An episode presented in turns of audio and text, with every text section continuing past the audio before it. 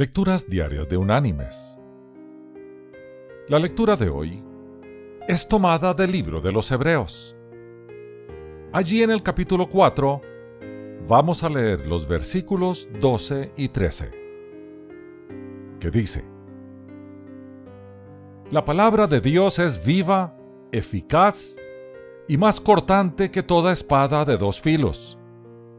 Penetra hasta partir el alma y el espíritu las coyunturas y los tuétanos, y discierne los pensamientos y las intenciones del corazón. Y no hay cosa creada que no sea manifiesta en su presencia. Antes bien, todas las cosas están desnudas y abiertas a los ojos de aquel a quien tenemos que dar cuenta. Y la reflexión de este día se llama Separaciones necesarias.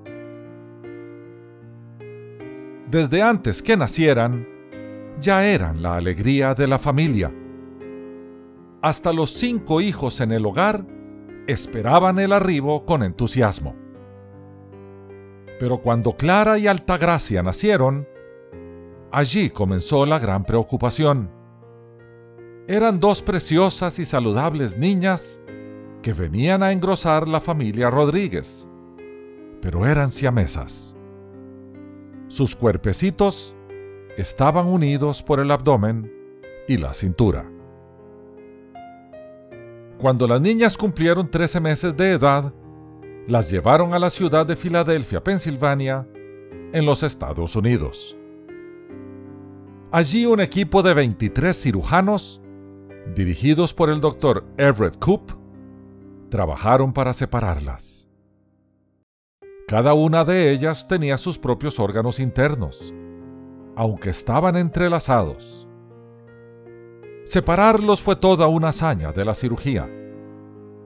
Al terminar la operación, el doctor Coop anunció, las niñas crecerán sanas y normales.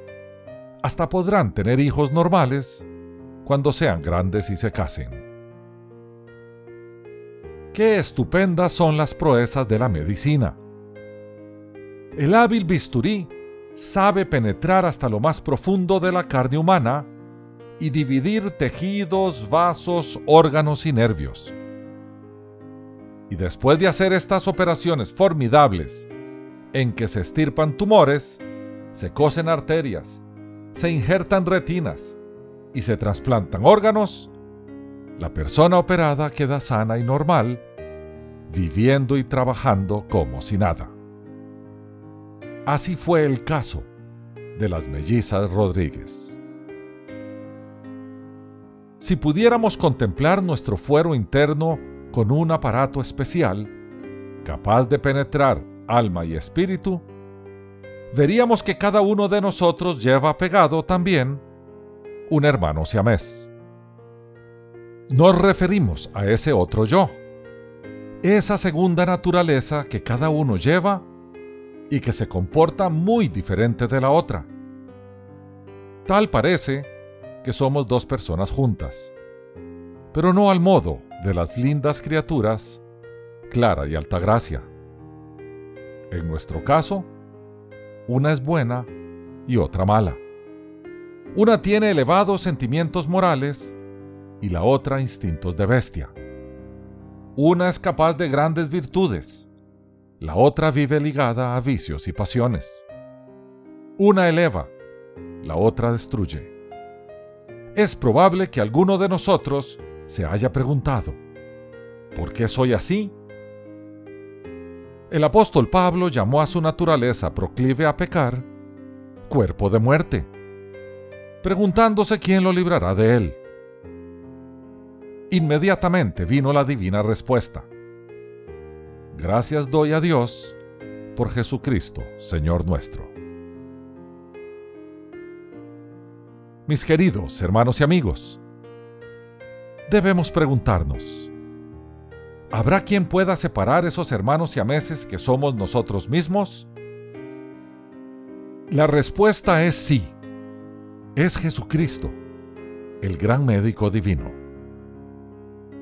Al convertirse en ser humano, el eterno Hijo de Dios en verdad dio vida a su palabra.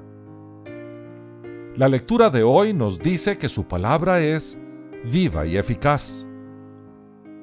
Cargaremos ese cuerpo de muerte hasta que nos encontremos con nuestro Creador. Mientras tanto, viviremos con su Espíritu en nosotros y con su palabra, dándonos fuerza y aliento.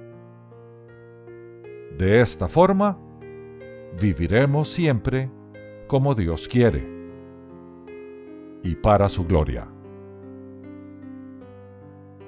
Que Dios te bendiga